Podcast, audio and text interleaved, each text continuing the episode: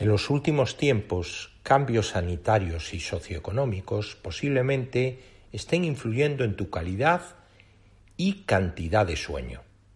Vamos a proponerte una serie de actuaciones en las que de una manera saludable y sin fármacos intentaremos mejorar tu descanso diario.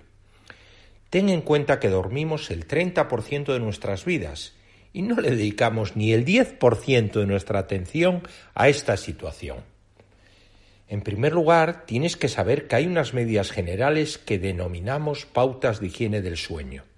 Sí, tu sueño está sucio y contaminado de acciones cuyo cambio van a permitir que duermas mejor.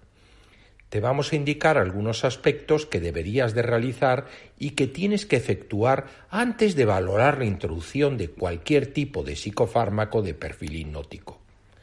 En ocasiones, por lo evidente, no se verbalizan al paciente y posteriormente nos encontramos situaciones claramente paradójicas. Recuerdo que hace unos años, valorando un cliente que la primera consulta refería que se despertaba muchas veces por la noche, al instruirle en cambios higiénicos, reconocía que tomaba un comprimido del ormetazepam, que es un fármaco hipnótico, con un vaso de café, producto que le encantaba y consumía en cantidad superior a medio litro diario.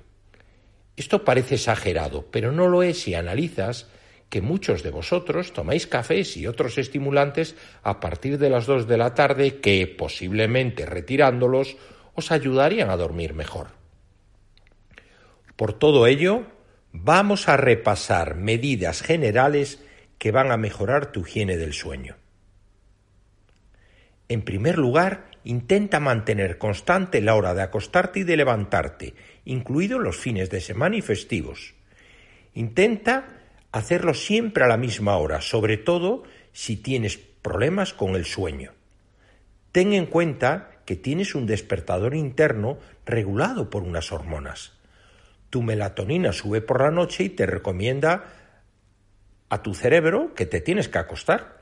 Al día siguiente cambia el patrón hormonal y tu cerebro te ordena que hay que levantarse. No desarregles ese orden cronológico y hormonal. Prepárate para dormir.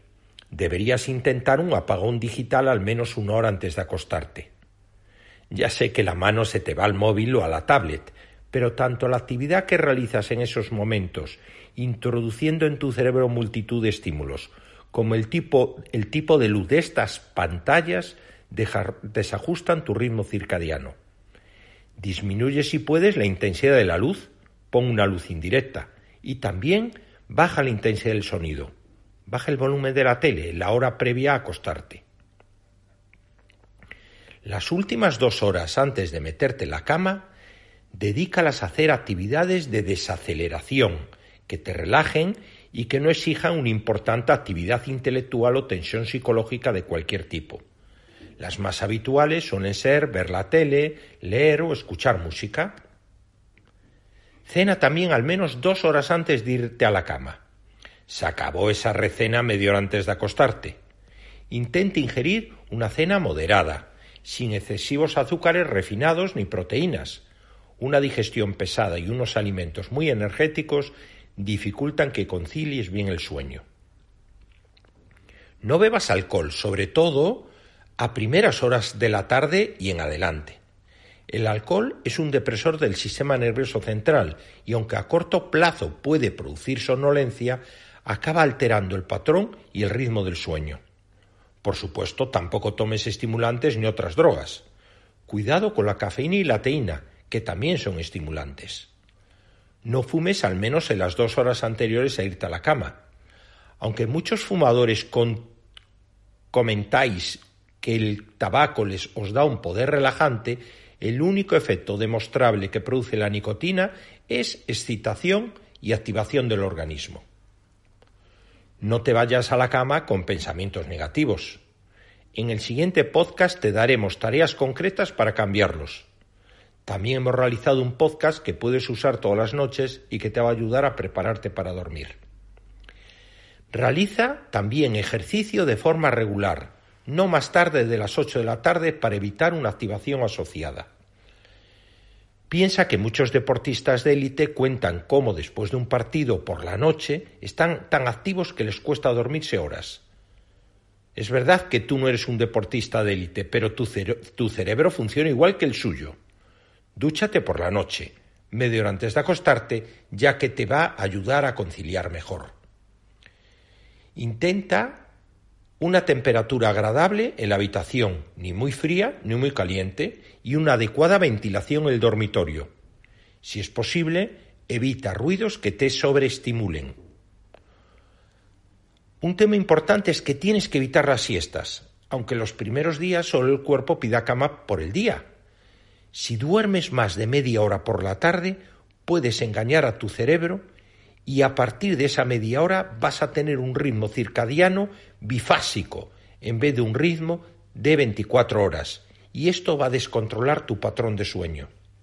Entiende también que por cada hora que duermas por la tarde le robas a la noche entre una hora y media y dos horas, con lo que si te echas una siesta de pijama de dos horas, es probable que durmiendo tres cuatro horas por la noche fuese suficiente para tu cuerpo. Pero ¿Tu cerebro va a aceptar dormir cuatro horas por la noche? Utiliza la cama solo para dormir. No lleves cena a la cama, ni veas la tele en la cama. Si no eres capaz de conciliar el sueño cuando lleves 30 minutos en la cama, te levantarás irás a otra habitación en la que podrás leer un libro hasta que creas tener sueño, momento en que volverás al dormitorio. Repítelo tantas veces como sea necesario. Cuando te levantes, no te pongas a ver la televisión ni a trabajar, ya que esto te va a desvelar. Ante todo, estate tranquilo. Esto funciona, pero en un día no vamos a cambiar un problema comportamental que llevas arrastrando años. Ahora escucha los siguientes podcasts para el sueño que también te van a ayudar.